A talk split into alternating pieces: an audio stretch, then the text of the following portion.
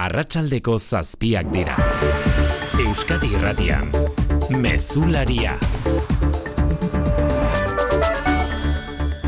Arratxaldeon guztioi Brexita onartu eta hiru urtera gaur lortu dute erresuma batuak eta Europar batzordeak Ipar Irlandako protokolo berria adostea aurrerantzean Windsorreko esparrua izango dena. Together, we have changed the original protocol and are today announcing the new Windsor framework.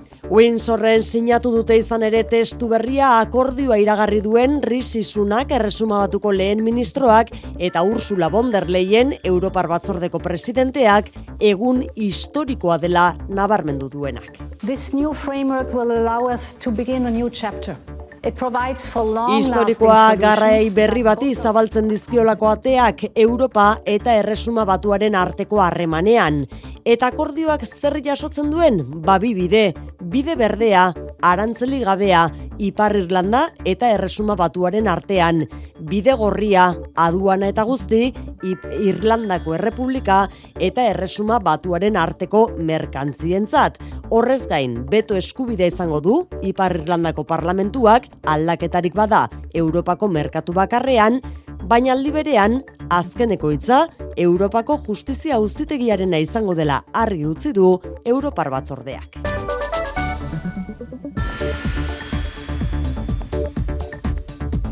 Berehala egingo dugu Bruselara akordioaren xehetasunen bila eta adi jarraitu beharko dugu baita nola erantzuten dioten protokolo berriari Ipar Irlandako unionistek ere. Sin feinek jada, egin diegon bitea, itzul daitezen erakundetara. Gainerakoan zerura begira gaude bagenekien elurra egingo zuela, baina ez akasoa inbeste, arazolarririk ez momentu Euskal Herriko bazterretan, baina inoiz gutxitan ikusten dugun irudi bat bai, kostaldea ere zuri-zuri. Kontxaragoa zuzenean ekaitzagirre zuri dagoela esan beharko dugu, zegoela esan beharko dugu, ezta? Alaxe da, oian arratsaldeon bere ohiko kolorea berreskuratu baitu dagoeneko ondartzak. Barnealdean ohikoagoa izaten den, maindire zuria kostalderaino iritsi da, eta horren adibide izan da urrez aurre dudan donostiako kontxa ondartza, eguerdi partean hasi eta arratsaldeko lehen orduetan batez ere, mara-mara egin du elurra, une batez zuri kolorea hartuz, eta irudi ez ohiko bezain dotoreak utziz. Pentsa, 2000 eta emezortziko neguan duela bost urte zuritu zuen azkeneko zemen. Kostaldean baina berehala egiten du IES maindire zuriak, ohiko kolorea berreskuratuta kontxak, hemen pasioan dabiltzan askoren naia da, ea ondorengo orduetan prezipitazio gehiago egiten duen. Hori kontxan izan dugun irudia beraz, baina Marian Beitia larrangoitia zein da egoera orokorra. Ba, elurrak bereziki barnealdeko bazterrak zuritu dituela goizetik, arabata Nafarroan bota du gehien, gazteizen zentimetro eta erdiko geruza pilatzeraino, Nafarroan iruñerria eta lizarraldean gogotik egin du, eta ondorioz, Nafarroako gobernuak pres ditu irurogeita lau makina elurrak entzeko, ez du ala ere arazo berezirik espero, jaularitzak bere aldetik fase operatiboan jarri du neguko bide zaintza plana, eta guztira berreunda bos makina ditu prest errepideak garbitzeko, eta elur makinez gain, garabi eta ibilgailu gehiago ere bideratuko ditu errepideetara. Laboral kutxak babestuta, eguraldia eta trafikoa. Horrelakoetan kezka nagusia errepidetan izaten da, ordu honetan mendateetan arazo nagusiak, ezta? Bai, eta bigarren mailakoetan esango dugu. Herrera itxita dago, pakoa eta urduña itxita kamioientzat kotxe kateak behar dituzte, Nafarroan negu partean izen dituzten bi errepidez gain belagoako mendatea itxi dute, eta orokorrean mendate guztietan, arreta eskatzen dute elurrak arriskua dakarrelako. Gainerakoan, ene bat errepidean tolosan, gazteizerako norabidean kotxe bat errepidetik atera da eta traban dago arreta beraz puntu honetan. Elur mailak gora egingo du apurka apurka datozen orduetan, baina ez gehiegi. Eun metrotik gora espero baituko elurra datozen ordu eta egunetan. Asteazken goizeko bederatziak arte emandu abisu horia jaurraritzak elurragatik. Euskal meten dugu informazio gehiago, Jonander Arriaga Arratsaldeon. Kaixo Arratsaldeon datozen orduetan aterruneak luzeagoak izango dira, baina hemenka bereziki mendebaldean elurra egiten jarraituko du ehun edo berreun bat metrotik gora. Bihar elur maila eun eta irureun metro artean kokatuko da egun osoan, beraz barrealeko toki askotan elurra egiten jarraituko du, baina kostaldean printzipioz ez da elurrik espero. Bestalde iparraize biziarekin jarraituko dugu eta temperaturan ez da gora berandirik espero. Beraz aroak oso hotz jarraituko du bihar ere. Agerikoa denbora lebetean agurtuko dugula bihar urteko bigarren hilabetean. Elurraz eta Brexita zaratago egunak utzitako gainerako lerroburuak anain zauzti arratsaldeon. Arratsaldeon oian, eh? Zaintzalanak partekatzea eta goi karguetan emakumen presentzia unditzea aldarrikatuko du emakundek martxoaren zortziari begira miren elgarresta emakundeko zuzendaria. Erabakiak hartzen diren lekuetan emakume gehiago behar ditugu eta berdintasunez iristeko aukera izan behar dute. E izan ere emakume gerentzia postuen euneko sei bakarri betetzea ez dela prestakuntza faltagatik, rol sexistak mantentzen direlako baizik esan du elgarrestak, eta martxoaren sortzia jai eguna izateko idoia mendia sailburuak egindako proposamenaz, elgarrestak dio gizartearen zati handi baten babesa eskatzen duela, horrelako proposamen batek eta baita gogoeta ere beste beste talde feministekin elkarlanean. Kalabriako kostaldean ez dira amaitu erreskatelanak irurogeita bi gorpu erreskatatu dituzte atzo egurrezko itxasontzi bat ondoratu ondoren. Laure, larogei lagun irten dira bizirik, baina oraindik dozenaka daude desagertuta. Eunda irurogeita mar lagun zijoa zen arrantzurako ontzian. Eta gertakari larri honi lotuta lagun bat atxilotuta beste bi ikerketapean ditu, Italiako poliziak personen trafikoa leporatzen diete. Biktima gehienak Afganistandarrak dira, baina baita Irakiarrak eta Pakistandarrak ere. Nazio batuen erakundeak gaur egindako eskaria. Refugee and migrant rights are human rights. We need safe, Antonio Guterres idazkari nagusiak bide seguruak arautuak eskatu ditu migratzaile eta refusiatuentzat. Zute baten berri ere izan dugu arratsaldean behasainen bi etxe bizitza bloke jende sustu behar izan dituzte nola daude gauzakana. Bada sua itzalita dago eta suhiltzaileak etxe etxeari dira miaketak egiten ondorioak ikusteko zazpi lagun eraman dituzte erietxerak arnasteagatik une honetan bizilagunak udal ordezkariekin bilduta daude egoera aztertzeko aranakaleko bosgarren zemakiko lehen solairuan hasi da sua ustez estufa batek eraginda sutearen ondorioz bi etxe bizitza bloke ustu dituzte badazpada urren gorduetan jakingo dute bizilagunek etxera bueltatzerik izango duten ala ez. Eta kiroletan Xabier Muru arratsaldeon. Arratsaldeon. Asier Martinez atletak ez du azkenean parte hartuko Europako txapelketan. Ez, ez da Istanbulen izango, osteun honetan hasiko den pistazteleko Europako txapelketan, Lomalgiak eraginda uko egin behar ezten dio lehiaketari atleta Nafarrak. Futbolean osasuna eta atletik etzi sadarren jokatuko den kopako finaurrekoari begira daude. Nafarrak azita daude atzo Sevillan garaipen ikusgarria lortuta, bizketarrak berriz zalantzekin eta lesioek eragindako kezkarekin. Mike Urrutiko txea, hiru asteren ondoren, bibitako txapelketara itzultzeko prest, Pello Etxeberria eta Ander Imaz ere ondo bidean playoffetako partiduetan izango dira ostiralean jokatuko dira bi neurketa Amorebietan eta Zumaian. Eta berezkoen buruzburuko final aurrekoa Luis Sánchezek berrogei eta amabost irabazi dio Pello Larralderi gaur garaziko trinketean. Finala beraz Sánchezek eta Dukasu jokatuko dute.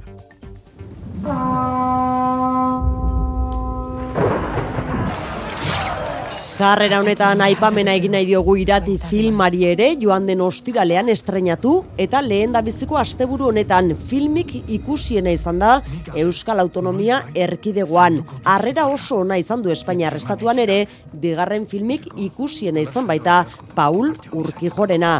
Eunda amabi kopia banatu dituzte, Euskaraz egindako film batek orain arte izandako zabalpenik handiena eta gogoratu gaur ere ikusgai dagoela Euskal Herriko amaika zinematan. Jaun kristiau garbia izaiteko.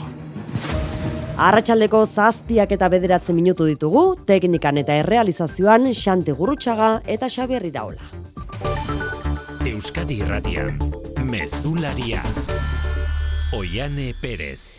Bruselaragoaz zuzenean Amaia Portugal, Arratxaldeon. Arratsaldeon bai. Hiru urte igaro dira Amaia Brexita onartu zela eta bi urte oso pasa dira Ipar Irlandako protokoloarekin kateatuta ez aurrera, ez atzera. Gaur arte esan beharko dugu. Akordio historikoa iragarri dute Windsorren, Risisunak, erresuma batuko lehen ministroak, eta Ursula von der Leyen, Europar batzordeko presidenteak amaia. Zer dio zehazki akordio horrek? Ba, bai, eta Windsor esparrua deitu diote gainera Windsorren egin dutelako bilera hori, Brexitaren osterako Ipar Irlandan adostu zuten protokoloak benetan funtziona dezan adostu duten akordio hori erresuma batuaren eta Europar batasunaren artean. Puntu aipagarrietako bat, Britania handitik Ipar Irlandara doazen produktuak ia burokraziari gabe sartuko direla. Horren truke, Bruselak denbora errealean jasoko ditu datuak merkatu bakarrean urraketarik ez dela bermatzeko. Sunakek azpimarratu du Ipar Irlandan ez dutela antzemango hemendik aurrera Irlandako itsasoan ezarri zuten aduana hori Irlandako Errepublikara doazen produktuentzat baino ez da izango merkatu bakarra babesten dela zehazteko. Beste puntua azpimarratzekoa eta sunok, sunakek unionista konbentzitzeko behar duena, estormonteko balasta deitu duena entzun. This will establish a clear process through which the democratically elected assembly can pull an emergency brake Europar batasunak aldatzen badu merkatu bakarrari dagokion legeren bat eta horrek Ipar Irlandan eraginik badu beto eskubidea izango duela Ipar Irlandako parlamentuak. Nola nahi ere Ursula von der Leyen batzordearen presidenteak azpimarratu du salbuen espenak salbu espen Luxemburgoko auzitegiak izango duela azken hitza. The ECJ will have the final say on EU law and single market issues, but we have Eta hori zen Bruselak behar zuen bermea akordioa isteko. Merkatu bakarrari dagokion auzietan salbuen spenak salbuespen Luxemburgoko auzitegiak azken hitza izaten jarraituko duela. Akordio honek 2019an Boris Johnson toriak sinatu zuena ordezkatuko du eta ezin esan daiteke kontserbadore guztiak oso eroso daudenik testu berri honekin Are gehiago, eh, kezka haundiagoa da maia, Ipar Irlandeko unionistek izan dezaketen jarrerarekin. Bai, batez ere horrekin izan ere risisunake kontserbadoren artean badirudi gehiengoa baduela, hori ikusiko dugu Westminsterren hitz egitekoa baita zazpiter dietatik aurrera. Hala ere, Ipar Irlandari dagokionez denbora eskatu du risisunakek, Ipar Irlandan denek eta unionistek batez ere lasai azter dezaten akordio berria.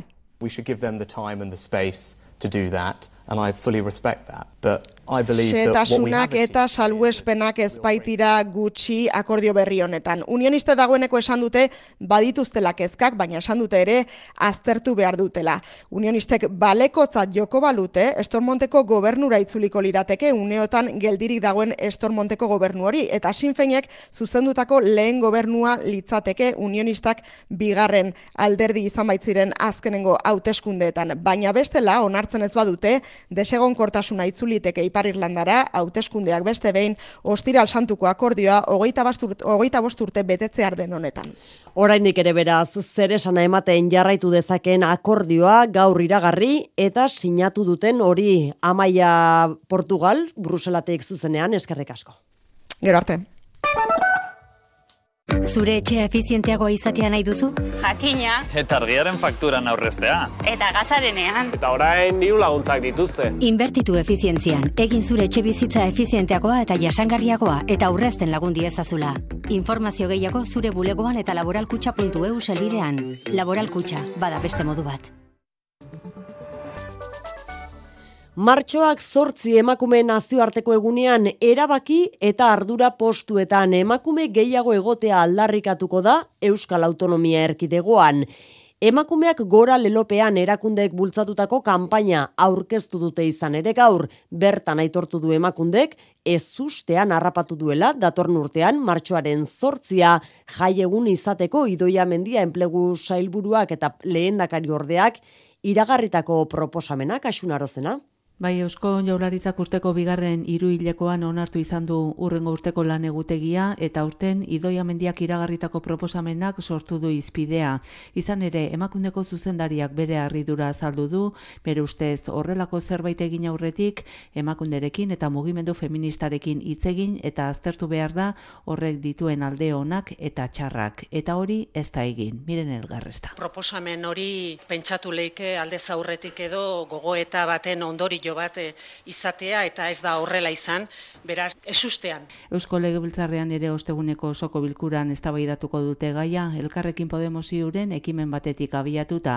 Egun zehatzik aipatu gabe, jeltzalek eta sozialistek adostuta dute, emakunderekin eta gizarte eragilekin batera, jaularitzak izendatzea jai egun bat, berdintasunaren aldeko borroka aitortzeko. Martxoak zortzi, erakundek abian jarritako kanpainarekin aldarrikatu nahi da aurten, mito faltsuekin amaitu eta emakume gehiago egotea erabaki eta lidergo postuetan. Gerentzia postuetan emakumeak euneko zeia bakarrik izatea ez da prestakuntza edo lidergo faltagatik. Erakundeetan gizonezko... Iragarkiak abian jarrita, kartelak ere ikusgai, webgunea ere sortu da kanpainaren datuetan eta azalpenetan sakontzeko. Batestunguru honetan ertzaintzak bi gizonezko atxilotu ditu Bilbon emakume bati sexu eraso bat egitea leporatuta. Bi atxilotuok dagoeneko kalean dira epaiaren aurrean deklaratu zain, Luis Eron. Segurtasun saietik jakinarazi dutenez, ustez Bilboko etxebizitza batean izandako gertakarien berri atzo arratsaldean izan zuen ertzaintzak. Gertatutako argizeko ikerketa abiaturik biktima, emakume gazte bat, erietxera eraman zuten agenteek, sexu eraso kasuetarako ezarritako protokoloaren barruan laguntzeko. Ondoren, hogei eta hogeita bi urteko bigizon atxilotu zituzten ertzainek, sexu erasoan parte hartu zutelakoan. Dagozkion polizia eginbideak egin ondoren, bi gazteo kaske utzi dituzte eta Laester agintaritza judizialaren aurrean aurkeztu beharko dute deklaratzeko. Donostialdeko esiko langileek berriz behin beinean bertan behera utzi dituzte astelenero egiten aritu diren protestak. Osasun saiarekin duten gatazka bideratzen hasi dela uste dute. Esiko langileen eskariei erantzunez, osasun saiak hainbat zehaztapen egin dituelako bere azken agirian horregaitek arrazoitu dute. Eta hori horrela ba esandakoa bilkurak eten dituzte eta bi hilebeteko epea eman diote gotzone sagarduiren saiari aktan jasota dagoena gauzatu dezan oian justos. Konponduta ez, baina bideratuta dago Donostialdeko esiko gatazka. Osakidetzak aldaketak egin dituelako bidalirien azken agirian. Langileen ordezkaritza bermatuko dela esan die. Lanpostu espezifikoetan utxuneak daudenean beteko direla eta hirugarren puntu bat ere bai. Donostiako ospitaleko erreferentzialtasunari eutxiko zaiola. Aurrera pausoak dira txikiak badire ere eta oraindik ere hobetzeko puntu asko daudela esan digute profesionalek, baina egindako guztiaren estrategia aldatuko dute aurrerantzean eta astelenetan egitzen dituzten protestak etengo dituzte. Felix Zubia Donostialdeko zainketa berezietako zerbitzu burua. E, borondatezko aitorpenak baditugu, aktak bueno, ba, sinatuko ditugu, epe batean eta lantaldei denbora emango diegu bi hiru ikusteko ea sinatu den hori eta borondate hori benetan errealitatera doan. Beraz, e, konzentrazio gutziko ditugu, urrengo bi hiru hilabetetan ikusiko dugu lantaldek ze emaitzen ematen duten eta jarraituko dugu. Epe hori pasata, bi hiru hilabete horiek pasata, udaberrian beraz, eman diren urratsak aztertuko dituzte, eta orduan donostialdeko esiko osasun batzordeak erabakiko du protestak behin betirako utziko dituzten, ala atzera, astelenetako bilkurak berreskuratuko ote dituzten. Hauxe berri zarratxaldeko lehen orduan gurutzetako erietxean gertatu dena. Osakidetzako garbiltzaileek hasi duten grebaren arira istiluak izan dira ertzaintzarekin sisto iturriaga goitia. Segurtasun sailak jakinarazi duenez, bi pertsona atxilotu dituzte istiluetan, bi ertzaini eraso egitea leporatuta. Lab sindikatuak berriz adierazi du bi atxiloketez gain, ertzaintzak beste lau lagun identifikatu dituela. Horrekin batera, labek salatu du, ertzaintzaren oldarraldiaren eraginez, hainbat langilek kolpeak jaso dituztela, eta euretako bat larrialdi zerbitzura eraman behar izan dutela. ESK sindikatuak berriz salatu du, ertzaintzak neurrigabeko indarkeria erabili duela, eta osakidetzari errepresio alborat eskatu dio. Langileak gurutzetako jolean protesta egiten ari zirenean gertatu dira istiluak. Gogoratu, osakidetzan azpi kontratatutako garbitzaileek astebeteko greba hasi dutela administrazioak zuzenean kontratatutako langilekiko homologazioa eskatzeko. Bien bitartean osakidetzak kanpaina abiatu du herritarrek azaldezaten zein hizkuntzatan jaso nahi duten osasun harreta eta komunikazioa. Osakidetzan euskararen erabilera normalizatzeko 2022-2028 planak jasotzen duen konpromisoa da hori. Orain arte herritarren euneko irurogeita zazpiak adierazi du zein den bere lehentasunezko hizkuntza eta horietatik euneko hogei dira, arreta euskaraz jasone dutela adierazi dutenak zurin etxe berrian. Osasun karpetan bertan adieraz daiteke eta horrela egin dute euskara sartatuak izan nahi duten irureun eta hogeta marmila herritarrek datuak eskutan, asistentzia maila desberdinetan behar diren osasun zerbitzuen euskarazko eskaintza integrala artikulatu nahi du osakidetzak.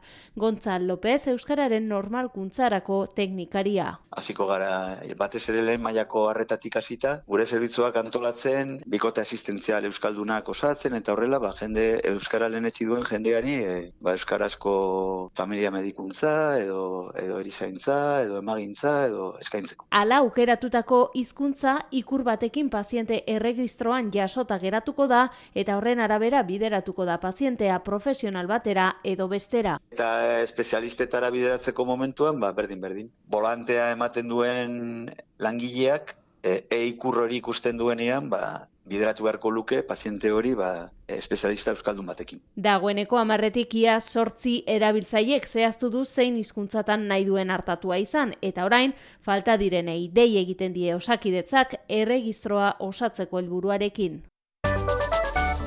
Politika gintzan Madrilen diputatuen kongresuan boxek erregistratu du Pedro Sánchezen aurkako zentsura mozioa. Ramon Tamames, laurogeita bederatzi urteko ekonomialariak komunista oiak defendatuko du aurrera ateratzeko inolako aukerarik ez duen ekimen hori. Alderdi popularrak iragarri du jada abstentziora joko duela eta ezkerreko alderdiak berriz zalantza dute sikiera, ez parte hartu edo ez. Madrilera goaz nerea sarri egia arratsaldeon. Arratxaldeon bai, Espainiaren batasuna eta herritarren askatasuna arriskuan jartzen ari da Pedro Sánchezen gobernua Santiago Abascalen hitzetan eta ezinbestekoa da horri aurre egitea. Nadie podrá decir que Vox ha permanecido de brazos cruzados, silbando, mientras este gobierno... Gaur erregistratu dute, abenduan iragarri zuten zentsura mozioa, Ramon Tamamesek defendatuko duena, eta agindu dute, aurrera ateratzen bada, hauteskunde orokarrak maiatzaren hogeita sortzian izango direla, baina ez da gorretarako inolako aukerarik, hausnartzeko eskatu diete popularrei, baina gaur berretsi du pepek, abstentziora joko duela ez ezkora jotzeko, ausardia eskatzen dieten sozialisten aurrean. Ekimenak Sánchez indartzeko besterik ez du balioko, ala uste du Borja Semperrek. En el momento de mayor debilidad del gobierno, Vox vuelve a acudir al rescate mediático del presidente. Ultra eskuina beraz bakarrik dago, zentsura mozioak bide laburra izango du eta eztabaidaren data zehazten den bitartean izan beharko luketen implikazioaren inguruan eztabaidatzen ari dira ezkerreko taldeak EH Bildu barne eskerrak planteatu du parte hartzeari uko egitea EAJak aldiz ez du hau begionez ikusten, uste dute hitzartze labur batekin bada ere boxi aurre egin bertzaiola. Martxoaren zortzia aipatu dugu, bada, martxoaren iruaren atariko Euskal Herriko gehiengo sindikalak mobilizatzeko deia egindu gazte izen duela berrogeita zazpi urte Espainiako poliziak hildako langilea komentzeko. Ela, la, besteilas eta SK sindikatu edeituta, arratsaldeko seietan omenaldia egingo diete, eta ondoren manifestazioan abiatuko dira zarama gauzoko martxoak iru plazatik. Ekaitz saez de buruaga sindikatu deitzaien izenean kaleraterako gara bizi baldintzen zuntziketearen aurka, luchando el presente para asegurar el futuro lelopean. Urtero bezala, herri honetako langileek Pedro María Martínez Ocio, Francisco Aznar, Romualdo Barroso, Jose Castillo eta Bienvenido Perearen izenak gogorazten ditugu. Era berean, egun batzuk geroago, Basaurin eta Tarragonan ereldako Jose Gabriel Rodrigo eta Vicente Anton ere gogoratuko ditugu. EH Bilduk berriz dei egin dio Euskal Gizarteari apirilaren bederatzean iruñean maite dugun herria lelopean ospatuko duen aberri egunera joateko. E, guardiko amabietan, golen zinematik abiatuko den manifestazioan eta ondoren alde zarrean egingo den festan elkartu nahi ditu Euskal Herria Bilduk, Euskal Herriko Ezkertiar, Euskal Zalde Feminista Soberanista eta Independentzia Zaleak unai urruzono konpromisu kolektiboaren, konpromiso kolektiboaren, ambizio kolektiboaren erakusleio izatea nahi dugu aurtengo aberri eguna. Euskal Herriaren eraikuntzarekin eta amesten dugun Euskal Errepublikarekin konpromisoa eta ambizioa adieraziko duena. Madrilera itzuli behar dugu amaitu berria baita, greba mugagabean diren letratuen ordezkarien eta Espainiako Justizia Ministerioaren arteko bilera. Eta esan behar dugu bilera hori akordiorik gabe amaitu dela. Ilebete pasako grebaren ondorioz, ego Euskal Herrian jada, lau mila eta berreun epaiketa atzeratu dira orain arte, eta ia hogeita amaika milioi euroko balioa duten ordainketak etenda daude. Nerea, zeintzuk dira bera zurrengo urratsak. Bai, hiru orduko bilera ez da nahikoa izan korapiloa askatzeko, grebari eutxiko diote letratuek jarrerek urrunduta jarraitzen dute, greba komitea izan dalde batean, Tontxu Rodríguez justizia estatu idazkaria bestean, eta mai gainean zituzten ministerioak ostiralean egin zuen azken proposamena eta komitearen kontra eskaintza, biharko itzordua ezarri dute, amaiketan bilduko dira berriz, irten bide baten bila, akordiorako borondatea badago, baina greba etengo balitza ere, Iziar Puente Bilboko lehen instantziako letradunak baipasan aitortu du, kaltea oso larriak izango direla. Justizia korokorrean eukiko dituen kalteak ez dira konponduko gazte batzuetan. Justiziaia dago nahiko saturatuta eta horri botatzen badiozu gasolina eta hori da gertatu dena greba honekin, kalteak ez dira konponezinak. Izan ere, letratuen elkarte progresistaren datuen arabera, urtarrian hogeita lauean greba zitzenetik, ego euskal herrian lau mila eta berreun epaiketa baino gehiago bertan bera geratu dira, mila eta segireun baino gehiago bizkaian, zortzireun Nafarroan, bederatzireun inguru gipuzkoan, eta zortzireun da iruro gehi, araban eta ordainketei daukionez, hogeita mar milioi terdi euro inguru etenda daude, ordaindu gabe adibidez, kasu batzuetan, trafiko istripuetako kalte ordaina. Kaldarrikapen nagusia ez taldatu, epaien hainbat eginkizun letratuen gain geratu ziren 2000 eta bederatzi eta lankargareagotuta soldatak egokitzea eskatzen dute. Bihar beste aukera bat izango dute. Italian erreskate taldeek lanean jarraitzen dute Kalabriako kostaldean atzo ondoratutako ontzian zijoazen migratzaien bila orain arte irurogeita bi gorpu atera dituzte uretatik, baina egun baino gehiago izan daitezke desagertuak. Errefuxatu eta migranteentzat bide seguruak eskatu ditu gaur nazio batuen erakundeak, Luis. Bide seguru eta arautuen eskakizuna Antonio Guterres nazio batuen erakundeko idazkari nagusiak berak egin du. Refugee Guterresen esanetan, errefusiatu eta migratzaileen eskubideak giza eskubideak dira eta nabarmendu duenez, eurentzat bide seguru eta arautuak behar dira, errefusiatuak eta migranteak sorostea, bete behar morala eta legala dela gehitu du nazio batuetako idazkari nagusiak. Italian bestalde, atzo Kalabriako kostaldean ondoratutako untziko migratzaileen bila lanean jarraizen dute erreskate taldeek urpekari eta helikopteroen laguntzaz. Orain arte, irurogeita bi gorpu atera dituzte uretatik, baina lekukuek emandako datuen arabera ehun pertsona baino gehiago izan daitezke urpean desagertuta. Duela lau egun Turkiatik abiatutako onzitik berrogeita mar inguru lagun atera dira bizirik, hogeita bi erietxean dira eta horien erdia umeak dira. Gobernuz kanpoko erakundeek beste behin salatu dute saiestu ziteken ondamendia izan dela diotenez, Giorgia Meloni, Italiako lehen ministroak legez kanpoko migrazioaren aurkako legeak gogortuko zituela agindu du, eta bere gobernua horlako tragediak saiesteko konprometituta dagoela adiazi du. Europar batzordeak bien bitartean tragediatzat jo du gertatutakoa. Is a tragedy and altogether we must redouble Eta estatukidea izuzendu zaie batzordea gogorarazteko 2008ko iraietik dutela eskuartean migrazio itunerako proposamena hau da jatorrizko herrialdeak diruz laguntzeko eskatzen duena han bertan eragotzi dezaten ontzien irteera. Poloniako justiziak bien bitartean beste hiru hilabetez luzatu du Pablo Gonzalezen badaezpadako atxiloaldia mugarik gabeko erreportariek jakinerazi dutenez bihar beteko da zuzen urtea espioitza leporatuta atxilotu zutenetek. Eta preso arrisku txutzat jotzen dutenez baldintza oso gogorrak ezarri dizkiote mugarik gabeko reportari jakinerazi dutenez zelatik irteterakoan une oro eskuburdinak eramatea une oro kameren vigilantziapean egotea edota egun egunean behin baino gehiagotan biluzik jartzera behartzen dute. Amnistia Internazionalak beraldetik Poloniako fiskaltzari eskatu dio kazetari euskalduna aske usteko. Eta nola ez elurra ere izan dugu eguneko albiste oso behera egingo zuela iragarria zegoen baina espero baino toki gehiago zuritu ditu kostaraino eginda Marian. Eta irudi ederrak utzi ditu elurrak Euskal Herriko bazterretan naiz eta ia denean egin ez duelako besteak beste saren nagusian eragozpen esanguritzurik eragin. Kostalderaino iritsi da elur elurra egun asnatzerako apena zuritu dituen bazterrak bestelakoa izan da elurteak utzitako arrastoa barnealdean elurrasko pilatu dain bat tokitan Gipuzkoa barnealdean adibidez daude Zumarragan, Bizkaian Urkiola zuritu du, Araba eta Nafarroa izan da ala ere gehien egin duena. Elurra eta hotza biak eskutik iritsi dira denean eta Nafarroako Pirineotan neurtu dira eguneko baliorik hotzenak isaban amaika zero zazpitik, horreagan ia sortzi zeropetik. Sekulako hotza eta gaur goizen elurra, elurrak inestatu geha. Turituta, behintzan nire zonaldean bai. Oso polita dagoena da elurra, elurtu gara pizkatolan oso elur fina da. Gaur kandelak ikusten ditut, zero azpitik ero gaude 6 gradutan guzti.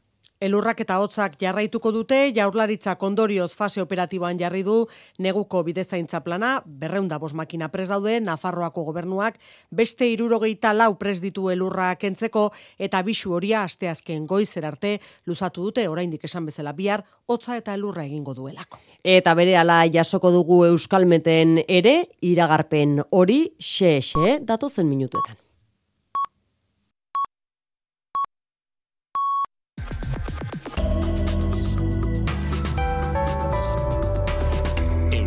Irratian, eguraldia eta trafikoa. Aurretik baina Marian errepiden egoera?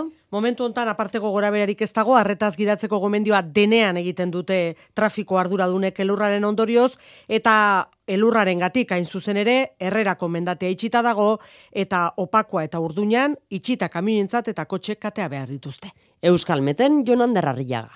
Datozen orduetan aterruneak luzeagoak izango dira, baina hemenka bereziki mendebaldean elurra egiten jarraituko du eun edo berreun bat metrotik gora. Bihar elur maila eun eta irureun metro artean kokatuko da egun osoan, beraz barrealeko toki askotan elurra egiten jarraituko du, baina kostaldean printzipioz ez da elurrik espero. Bestalde iparraize biziarekin jarraituko dugu eta temperaturan ez da gora berandirik espero. Beraz aroak oso hotz jarraituko du bihar ere. Mesularia, gertukoak.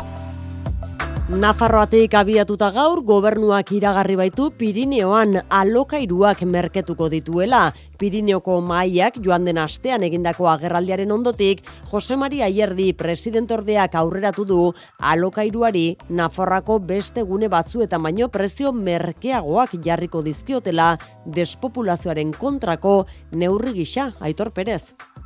Despopulazio prozesua eteteko neurri garrantzitsuenetakoa etxe bizitza bermatzea da, martxan daude da gobernua eta hainbat udalen arteko proiektuak alokairu sozialerako etxe bizitzak eraikitzeko, baina Pirinioko baiaretatik neurri bereziak eskatu dizkiote esekutiboari. Besteak beste, ustutzeko arriskuan dauden herrietan alokairuaren jeitxiera eskatzen dute eta Jose Maria Ierdi gobernu presidente ordeak aurreratu du. Hildo horretatik doan proposamena aurkeztuko dutela zonalde horretan prezioak mugatzeko.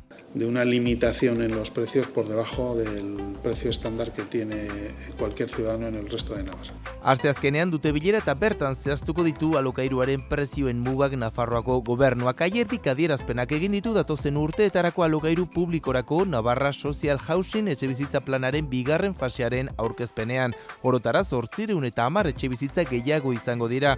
Dagoeneko lanean ari dira udalekin eta enpresekin sinatu beharreko hitzarmen eta baina 2008 laurako aurreikusi du aierdik lenda biziko etxe bizitzak erabilgarri egongo direla.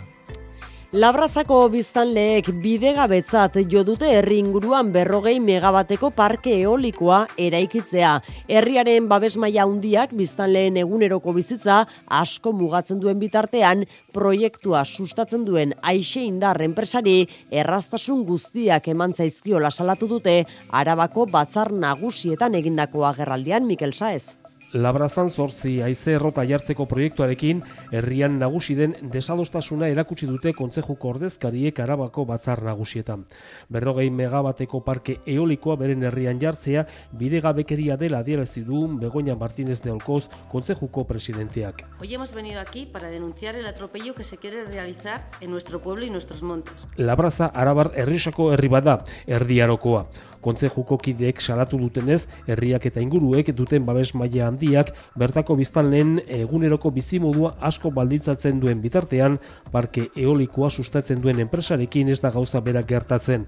Proiektura aurrera eramateko errastazun guztiak ematea aurpegiratzen diete erakundei. ¿Cómo nos sentimos pues abandonados. Era bat abandonaturik sentitzen dira. Aldi berean parke eolikoaren eraikuntzak herrian izango duen eragin negatiboaz ohartarazten dute. Besteak beste, zortzi haize errota handien inpaktu bisuala eta kutsadura arriskua mendian. Labrazako parke eolikoaren proiektuak aldeko adierazpena jaso du da ingurumen inpaktuari dagokionez. 2008 lauaren amaieran edo 2008 bostaren hasieran martxan egotea aurre ikusten da. Eta lapurdin berriz, Baiona txipiko garagardoa, kasu izeneko garagardoa aurkeztu dute. Ostalariek sustatu dute ekimen hori, auzoari nortasun handiagoa emateko helburuz eta hasteko 2000 litro ekoitzi dituzte, 2000 eta bosteun botillatan eta hogeita mar upeletan. Baiona andoni lizeaga? Angeluko la superb garagarnotegikoekin sortu dute kasu izena, ostalariek abietutako kasu ostalariak kesu kolektibotik dator. Protesta egiteaz gain, elkarrekin gauzak sortzeko gaitasuna dutela erakutsei nahi izan dute Floria kalostrapekoa. Gure lehen garardoa, baina txikikoa, kasu deitzen dena. Burua zen gure auzoa pixkat batzeko, e, proiektu baten inguruan. Munduan zehar egiten bezala pixka bat, nahi genuen ba, hori mm, batzeko, e, garardo bat sortu. Peil eile moldekoa da garagarnoa euneko boskakotx bosteko graduazioarekin. Amasei ostatu ekimenean eta ostira larratzaldetik jada edan daiteke. Hau lehen ale multsoa da, lehen nolabaiteko usta edizio mugatua eta arrakastaren arabera gehiago etor daitezke. Molde ezberdinekoak sasoiaren arabera eta menturaz beste garagarnotegi batekin hori bai izena eta logoa beti berdinak izanen dira Nikolas Armendarizek zuzulikoak eman dio kasuri irudia. Kultura leioa. Kulturak berriz Durangora garamatza Durangoko plateruen aguneak ibilbide berria hasiko baitu aste honetan. Plateruena kafe antzokia izatetik, plateruena kultur arte artea izatera pasako da. Izen berriaz gain, oinarri, lan hildo eta helburu berriak izango ditu. Hori guztia, azken hilebeteetan garatutako ausnarketa prozesuaren emaitza da. Aste honetan bertan hasiko du bere ibilbidea plateruena kultura terpeak. Ostiralean egingo den, piztu argiak ekitaldia izango da instituzio berriaren jardunaren lehena abia puntua, Juan Ramon Martiarena. Durangoko plateruena kafe antzokiak Euskal Kulturgintzan utzetako utxunea beteko du hemendik aurrera plateruena berriak. Oinarri, lan hildo eta helburu berriak izango ditu. Esate baterako, izen berriak agerian uzten du kultura izango dela lehentasun nagusia, ostalaritza bigarren mailara pasatuz. Piztu, postu eta puztu ibilbide berri horren nolabaiteko leloa da. Piztu argiak, postu bihotza eta puztu aterpea. Plateruena kultura aterpearen oinarri nagusia azken hilabetetako hausnarketa prozesu luze eta sakonaren emaitza dela esan digu Maider Larrañaga instituziaren koordinatzaileak landinto nagusiak baiet izango zi. Sormenerako leku bat izatea, euskarara hurbiltzeko leku bat izatea eta kulturak lehentasuna izango duen espazio bat izatea. Ez sormenari lotutako espazio bat izango da, ba ez dugulako bakarrik edakutzeo bat izan nahi edo kultura modu pasiboago batean gozatzeko lekua. Eta lan hildo nagusi hoien pean, bost funtzio nagusi izango ditu plateruenak, sorkuntza, arrobia, topagunea, esperimentazio gunea eta erakusleioa. Kultur maila izena izango du zuzendaritzak, zuzendaritza korala, Durangoko emezortzi eragile zein norbanako kosatuta. Ibilbide berriaren hasiera ostiralean piztu argiak ekitaldiarekin. Bertan, Anari Alberdi eta Odei Barroso eta Durangaldeko artista eta egileren arteko kolaborazioak izango dira. Ekitaldian parte hartuko dute ere, Mokers musika taldeak eta Durangoko Bertso Eskola zein Bartolome Ertzila musika eskolako ikasleek ere. Donostiako Koldo Michelenak berriz podcasting jaialdi bat hartuko du aste honetan. Parentesi zeneko jaialdi honek aurreneko edizioa izango du hau eta EITB eta Gipuzkoako Foru Aldundiaren lankidetzaz ospatuko da. Ostegunetik larun betera bitarte podcast sortzaien topagune izango da Koldo Michelena beraz. Eta konbidatuen artean izango dira besteak beste, ondas sarietara izendatu dituzten archipelagoa eta arseniko kabiar podcasten sortzaileak ainoa gerre. Lehenengo edizio honen leloa, The World is Made of Stories, Not Atoms, Muriel Rukeiser idazlearen The Speed of Darkness liburutik hartu dute. Esaldi hori izango da, mundua historioz egina dago, ez atomoz, Koldo Michelenako saio bakoitzari hasiera emango diona. Ostegunekoan mai inguruan izango dira, Hijas de Felipe, Kriminopatia eta Gabinete de Curiosidades podcasten sortzaileak. Ostiralekoan Euskal Podcast gintza izango dute mintzagai. Ainoa Etxebeste, EITB podcasten koordinatzailea. Joko ona, gai feministak lantzen dituna, Ainoa Victoria Gidari, ba, badaukagu osasun mentalari lotutako podcast bat ere. Kristina Tapia Huizik, arresi ikusezina, migrariak hemen gure inguruan ere badaude, arazoak badauzkate eta lehen personan kontatzen dituzte. Larun bateko saioa bikoitza izango da. Goizean podcastaren egungo egoerari buruz zariko dira, baita etorkizunaz ere, Ekos podcastaren arduradun Jorge Carrion, Saldremos Mejores podcastaren sortzaile Inés Hernandez eta Nerea Pérez eta Ulu Mediako Oier Arantzabal gogora dezagun archipelagoa EITB podcasten entzungai dagoena ondas sarietarako izendatu dutela. Oso pozi gaude ondasetarako bidean bi izendapen jaso dituelako archipelagoak. Hizkuntza autonomikoei dagokiena, soinu paisaiari dagokiona ere bai. Parentesin jaialdiari bukaera emateko larun bat arratsaldean mai inguruan eseriko dira No hay negros en el Tibet eta Arseniko Kaviar podcasten egileak Beatriz Serrano eta Guillermo Alonso ere ondas saritarako izendatu dituzte. Zortziak hogei gutxi ditugu, Xabier Murua hemen dugu, Kirola Albistekin, Arratxaldeon, Xabier. Kaixo, Arratxaldeon.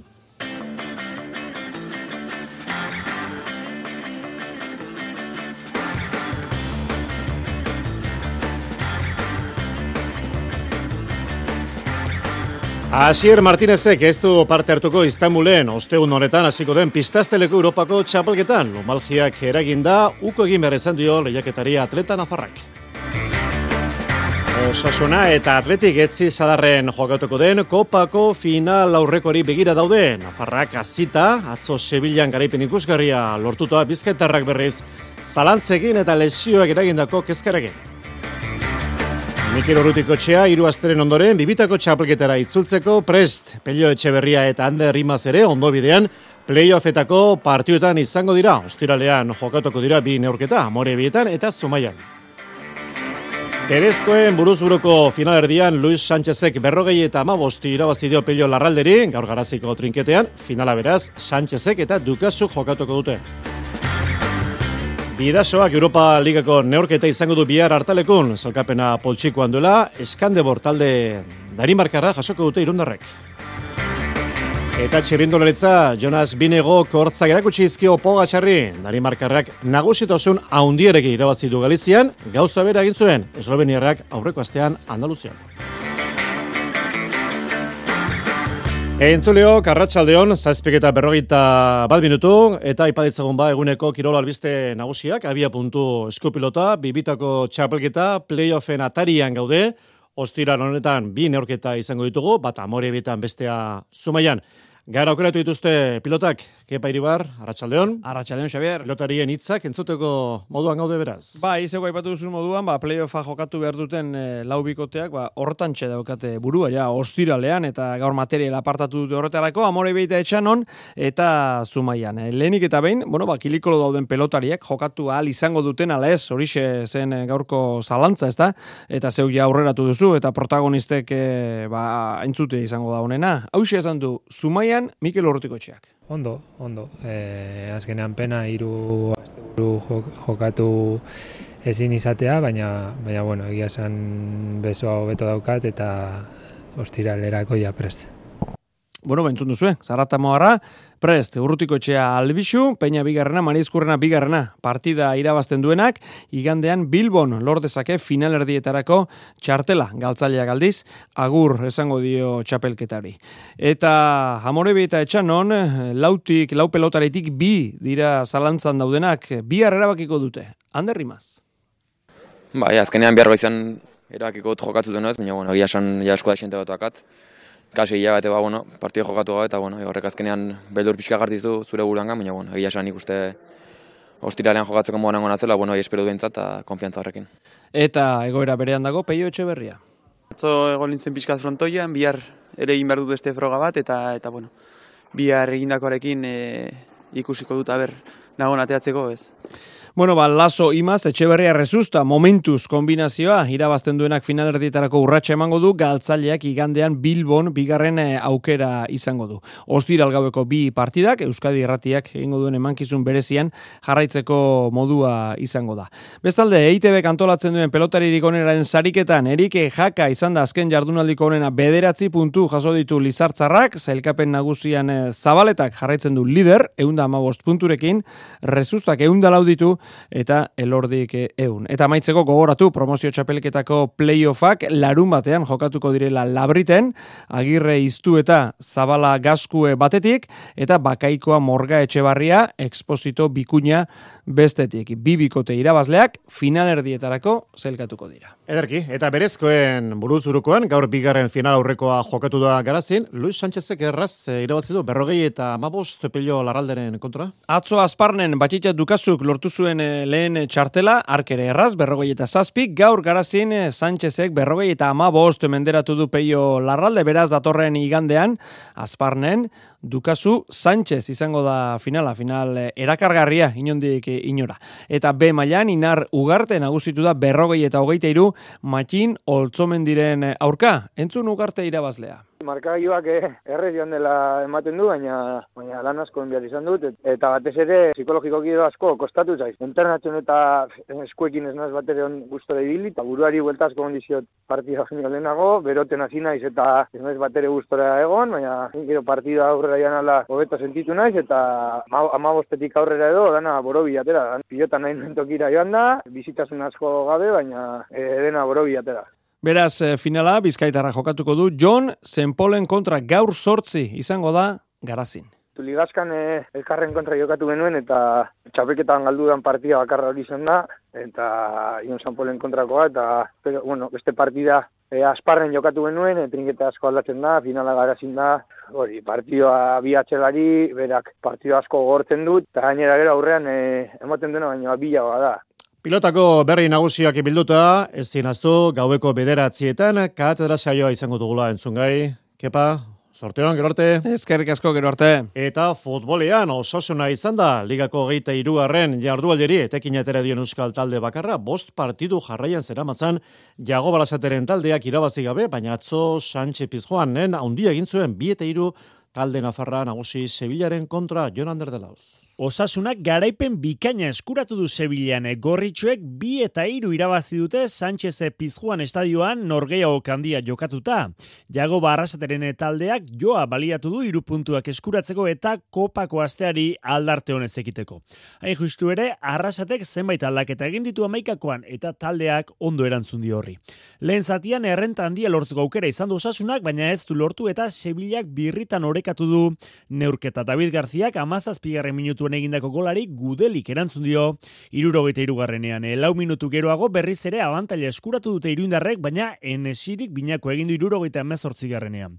Abdek laurogeita bosgarrenean sartu du irugarren gola, eta horri eskerrek galden du dira bisitariak. Jago barrasate entrenatzaia. Bueno, oso posik ez, e, aurkari gor baten kontra, zelai baten partio hundi baten dugu, lehenko zatizien e, eure baina askoz gehi izen ga, izen da, atzen aldire gol bateko errentiaz bakarrik geltzi, eta gono bigar zatizien ikusi da Sevillak ze, ze potentzial deuken ez, nik uste taldik sinistu da azken arte, sufritzi betoko da, baina bueno, uste dute partio oso nahi eta gutzako irupuntu oso oso garrantzitzu, eta gainera, ba, bueno, azte azkenerako ba, animikoki lagunduko eskuna ez. Osasuna zazpigarna da ligako selkapenen nagusian Sevillako garaipenari eskerre. Arrasateren multzoak hogeita mairu puntu bildu ditu jada eta puntu bakarrera du Raio Vallecano zeigarrena. Talde Nafarrak Sevillan hartu du atxeden bart gauean eta gaur egin du itzulerako bidaia. Eguardian eta xorera alegatu orduko errekuperazioko lansaio egin dute. Eta atletik, golpea jaso du, Europako ere mura itzultzeko, aukera zo alperri galdu zuen talde zurigorriak, girondaren kontra biete iru galduta, talde zurigorriak gaizki jokatzeaz gain opari asko egin zituen eta hori larrutik ordaindu zuen Mikel Beska. Ba, hiru puntuak e, jun zaizkigu hemen hemendik eta bueno, e, ez dakit, e, azkenean e, ba, gogotxo gen bilen, e, hiru puntu horiek eh, oso garrantzitsuak zirelako, eta, bueno, ezin izan dugu. Seigarren postua, berreskuratzeko aukerak ies egin du beraz, arraia aurkari zuzenak galdu arren, gainera ososonaren garipenaren ondorioz, ba, postu bat atzera egin du atletikek, orain sortzigarren tokien dira zurigorriak, Mallorca puntu batera jarrezaio, eta gaur bilarrealek jetaferi irabaziezkero, solkapenean aurre hartuko dio atletiki. Egia da, ba, holan izaten dela, ez? E, hor daukagunean, e, askotan, ba, kostatzen zaigu iru puntu horiek lortzea, gaur denetari gertatu da, eta, bueno, uste dute bigarren satian, ba, saiatu gerala e, iru, bueno, e, berdinketa hori egiten, eta ezin izan dugu. Partidua galtzeaz gain, lesio ugari, du atletikek, eta ezin aztu, etzi sadarren izango den kopako final aurreko hori, Nico Williamsek belauneko biurritua du, Ralgo Gartziak sorbaldako biurritua, Morzillok lepausta jautxita, jeraik abduktoretako arazoak eta Unai Simonek orpazordako lesioa, gainera Inigo Martinez, eta Ander Herrera ba, osatze bidean dira. Bestalde eta urrengo jardualdi begira, hogeita lauarren jardualdiko neorketak, realak ostirala honetan jokatuko du. Kaizen kontra anuetan, gaueko bederatzietan, igandean atletikek erraioren zelaian izango du partidu hasi erdietan, eta astelenean gaur sortzi jokatuko du ososonak zeltaren kontra gaueko bederatzietan. Eta reala jakitera eman dunez, Romaren kontrako partidu ikusteko, irumila eta lareun sarera jaso ditu nominalak izango dira, sarerek hogeita bederatzi euroko prezio bakarra izango dute, bazkideek, akziodunek eta RS fanek eskatola izango dituzte sarerak gaurtik ostegun eguardira bitartean. Bigarren mailan, e, salkapen nagusian goikaldean jarretzen dute alabesek eta ibarrek, baina aurkariak ez daude, barkatzeko prest, Las Palmasek berrogeita amase puntu ditu, Levante berrogeita amalau, berrogeita amairuna, alabesek eta ibarrek urrengo jardunaldian, larun batean jokatuko du Eibarrek Tenerifen zeitardietan, eta alabesek Bilarreal beren zelaian, astelenean gaur sortzi gaubeko bederatzietan. Eta atletikek Clara Pinedori kontratua luzatu dio 2008 arte, emeretzi urte ditu Pinedo erdilari bilbotarrak. Bide batez, gogora ezagon, emako mezkoen liga, datorren asteburuan itzuliko dela, Ilonen amabitik liga etenda dago, nazioen ligako partiduen ondorioz. Atletikek Sporting Huelbaren zelaian jokatuko du, datorren larun batean eguardiko amabietan, realak ordu berean izango du berea zubietan, Atletico Madriden kontra, eta alabesen partidua Madrid talderen zelaian izango da ordu bietan. Esan bezala, leia guztiak, datorren larun batean izango dira. Txirrindularetzan, tropeleko bi zar nagusien arteko dema ikusi dugu denboraldia hasiera honetan. Pogatxarrek eman zuen aurreneko kolpea erakustaldia Andaluziako itzulian aurreko astean, ondoren ordea Jonas Binegarren agerraldi ikusi dugu, ikuski hori aritu da ziklista Danimarkara Galizian. Bere taldea gainera, Jumbo Bisma zapaltzaile ari da, Xabier Usabigaren hausnarketa garaipen bakarra zuten Rohan Denise Dan Ander Etzurien lortutakoa, eta orain hiru egunetan zazpiraino igo dira eta taldeen salkapenean laugarren posten daude. Batzeko esan dagoa, pogatxaren erakustaldien, neurri bereko nagustiarekin erantzun dio Jonas Binego, iazko turgaraiako kaminon jokatu den hiru etapak eta nagusi irabazita. Eta irabazi segurazki gainera marka historikoa jarrita hiru etapa jokatuta bigarrenari. Bi minututa erdi ateratzea ez baita hauntzaren gauerdiko ez dula. Beraz, Paris nizan izango duten norgeiaukari begira, Pogatxar eta Binego markagailuak berdinduta daudela aurkezuko dira, biek alabiek nagusitasun mugagabea duten itxurarekin.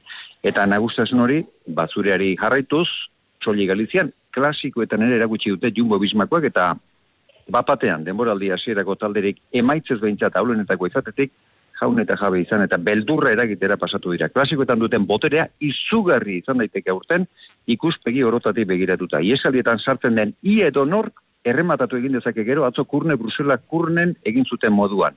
Tizben eta aurrena banjoitu bingarren eta tropelean ere nagusi Laport eta bezperan Et New Glass klasikoan banbarle pitxatu berria bakarrik gelmugeratu zen sekulako ere guztaldi eman da. Egun esango nuke, ez dagoela hainbeste aukera jokatu dezaken beste talderik eta adi, oraindik Wout Van Aert eta Roglic falta dira. Beraz, oraintxe bertan ez dakit esan daiteken ezer garritzen gaituen, baina kontua da, horiek denek estrenaldia izan dutela asteburu honetan eta denek sekulako sasoialdia erakutsi dutela. Garbi da gorren bestez, teiden egin duten altuerako prestaketa oso zorrotza eta landu izan dela. Baina aldi berean esan daiteke, hori bakarrik ez dela sekretua.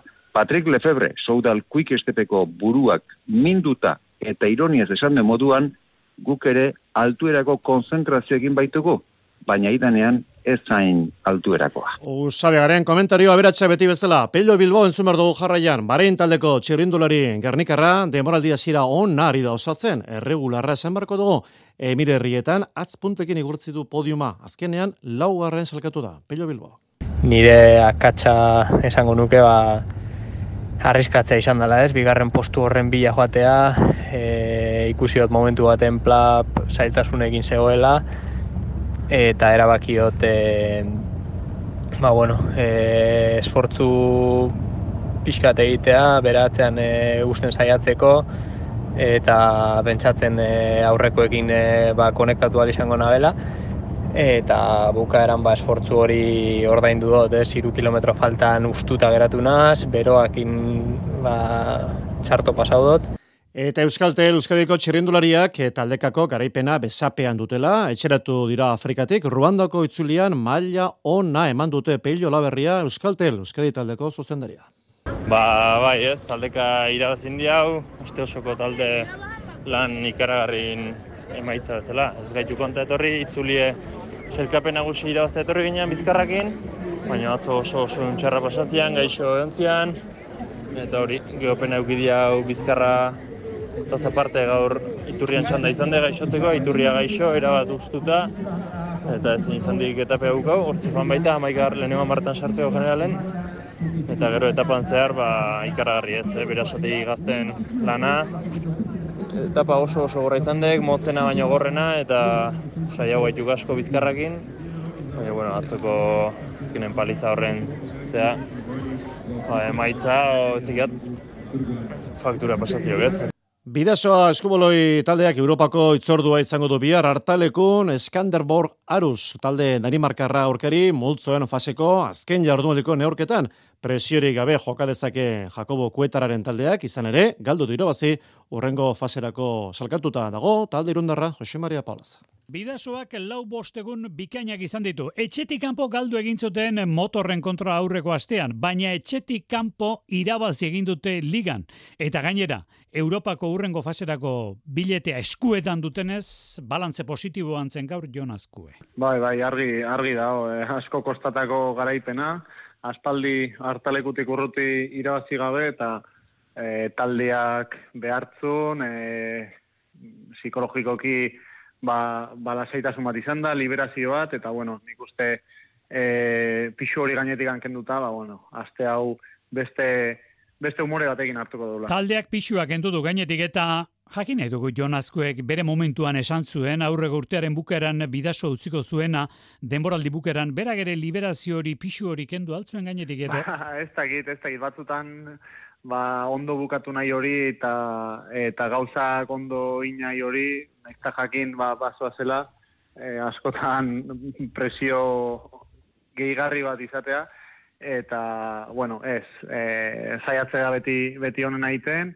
eta, eta taldiantzako honena ematen, hasi que, bueno, e, aldana, aldana ingo dugu beti bezala. Eta biharko aurkaria zerbe jakin behar dugu, Eskanderborg Horus, bigarren da multzoan, Berlinek bederatziak irabazi ditu, bederatzitik zazpi irabazi ditu Horusek jonazko. Eh? Danimarkarrak, ba, bueno, nik uste gertusiago dazkaula, eta naizta han ba, partidu guztiz aldre bezain genuen.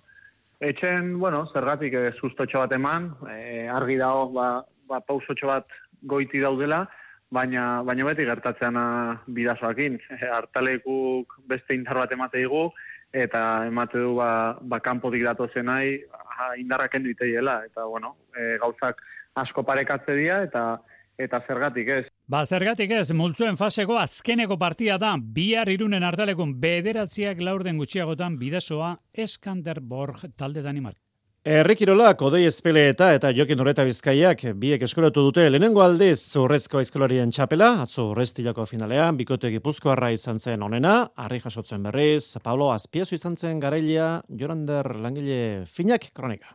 Espeletak eta baso zabalek jantzi dituzte txapelak bi eskolari horiek osatutako bikotea gailendu da urrezko eskorako binakako txapelketan urrestilean jokatutako finala irabazita. Amazazpi minutu eta emeretzi segunduan osatu dituzte lanak eta berrogei segunduko aldea atera diete Iker Vicente eta Jon Rekondo bigarren zelkatu egie. Mikel Arrañaga eta Txomin Amundaren izan dira irugarren.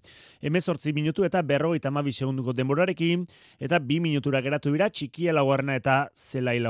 Ezin bestean, balorazio ona egin du Jokin Horreta Bizkaia baso zabalek. E, ba, balorazioa oso honeite jot, uste e, txikia eta Vicente eta Larrañaga eta eta eustia asko indeula, zutikakotan da lanaz aurreneko lanetan, Eta, bueno, gero ja lan luzian bagenekin eh, ondo elkar ondo hartzen duen pareja bat gala.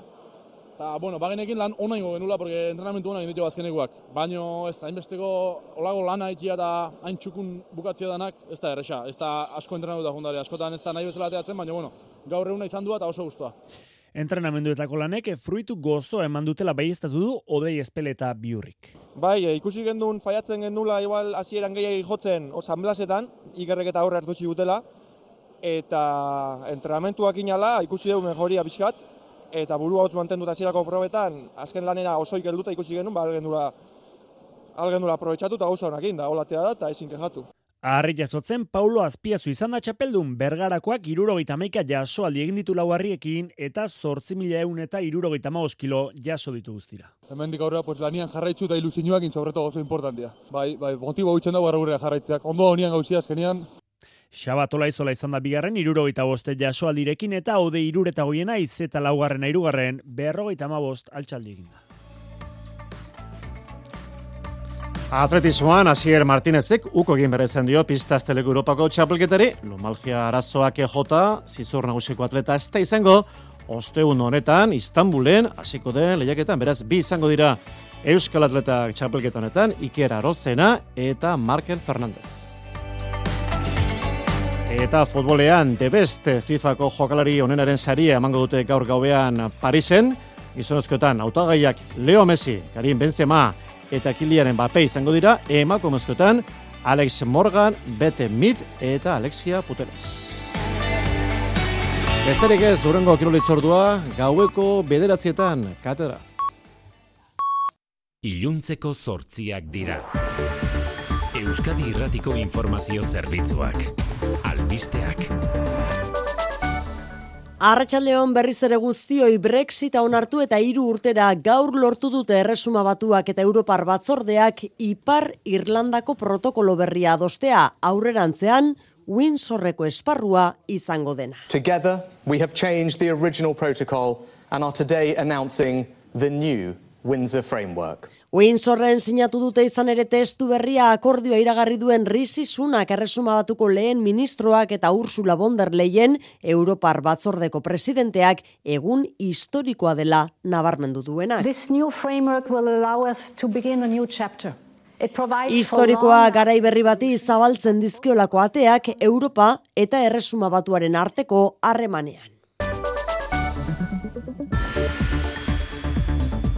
Eta akordio horrek zer jasotzen duen babi bide, bide berdea, arantzelari gabea, Ipar Irlanda eta Erresuma Batuaren artean, bide gorria, aduana eta guzti, Irlandako Errepublika eta Erresuma Batuaren arteko merkantzientzat. Horrez gain, beto eskubidea izango du Ipar Irlandako parlamentuak aldaketari bada Europako merkatu bakarrean, baina aldi berean, azkeneko hitza Europako justizia auzitegiarena izango dela argi utzi du Europar batzordeak ikusteko dago zein harrera egiten dien akordioni kontserbadorek erresuma batuan eta bereziki Ipar Irlandako unionistek ordu honetan ari da risisunak adostutakoaren berri ematen erresuma batuko parlamentuan. Anain zauzti, Arratxaldeon. Arratxaldeon. Egunak utzitako gainerako lerroburuetan zaintza lanak partekatzea eta koikarguetan emakumen presentzia unditzea aldarrikatuko du emakundek martxoaren zortziari begira miren elgarresta emakundeko zuzendaria. Erabakiak hartzen diren lekuetan emakume gehiago behar ditugu eta berdintasunez iristeko aukera izan behar dute.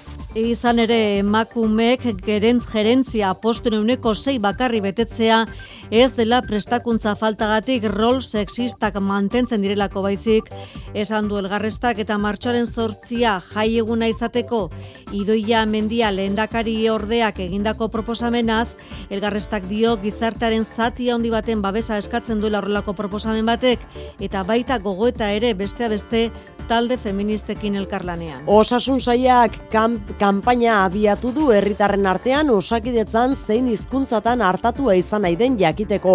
Amarretik zortze erabiltzaiek erantzun dute eta horietatik euneko hogei inguruk esan du euskaraz.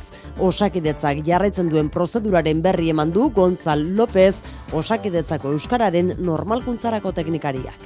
Norberak aukeratzen du bi hizkuntza ofizialen artean, ba, lehen tasunezkoa duena edo edo osakidetzako harremanetarako nahiago duena. Bigarren pausoa izango da, ba, osakidetza ondo antolatzea, batez ere euskara lehenesten dutenei, euskarazko zerbitzua emateko eta bermatzeko. Bien bitartean Donostialdeko esiko profesionalek astelenetako elkarretaratzeak bertan bera utzi eta bilabeteko epea eman diote gotzone sagarduiren sailari. Aktan jasotakoa bete dezan aurra pausoak lortu dituzte beste beste lanpostu espezifikoetan utxuneak daudenean betetzeko eta Donostiako ospitaleko erreferentzialtasunari eusteko. Kalabriako kostaldean ez dira amaitu erreskate lana, kirurogeita bigorpu erreskatatu dituzte, atzo egurrezko itxasontzi bat ondoratu ondoren, laurogei lagun irten dira bizirik, baina oraindik dozenaka daude desagertuta. Eunda irurogeita mar lagun zijoa zen arrantzurako ontzian. Eta gertakari larri honi lotuta lagun bat atxilotuta beste bi ikerketapean ditu Italiako poliziak personen trafikoa leporatzen diete biktima gehienak Afganistandarrak dira, baina baita Irakiarrak eta Pakistandarrak ere nazio batuen erakundeak gaur egindako eskaria. Refugee and migrant rights are human rights. A Antonio Guterres idazkari nagusiak bide seguruak arautuak eskatu ditu migratzaile eta refusiatuentzat. Eta nola ez seguraldia ere albiste dugu gaurkoan zuritu egin du, baita kostaldean ere aparteko gora berarik eragin ez duen arren. Eta elurrak eta bereziki hotzak jarraipena izango dute urrengo egunetan ere Jonander Arriaga Euskalmet. Datozen orduetan aterruneak luzeagoak izango dira, baina hemenka bereziki mendebaldean elurra egiten jarraituko du eun edo berreun bat metrotik gora. Bihar elur maila eun eta irureun metro artean kokatuko da egun osoan, beraz barnealeko toki askotan elurra egiten jarraituko du, baina kostaldean printzipioz ez da elurrik espero. Bestalde iparraize biziarekin jarraituko dugu eta temperaturan ez da gora berandirik espero. Beraz, aroak oso hotz jarraituko du bihar ere. Errepidetan ana, zein egoera? Istripoi dago kienez ez dago aparteko arazori, baina bigarre mailako errepidetan, mendatetan bai, elurragatik arazoak, errera adibidez itxita dago ibilgailu guztientzat. Bernedo eta urduña soilik itxita kamioientzat eta kotxe kateak behar dituzte, eta azkenik kateak behar dira ibilgailu guztientzat opakuan eta kruzetan. Beasainen izandako suteaz berriz azken ordua dugu, bizilagun guztiak etxera itzultzen hasi direla. Bai, bi etxe bizitzatako familiak izan ezik, sutea piztu den etxea eta albokoan, gainerako guztiek, etxera itzultzeko baimena jaso dute aranakaleko bosgarren zenbakian lehen solairuan.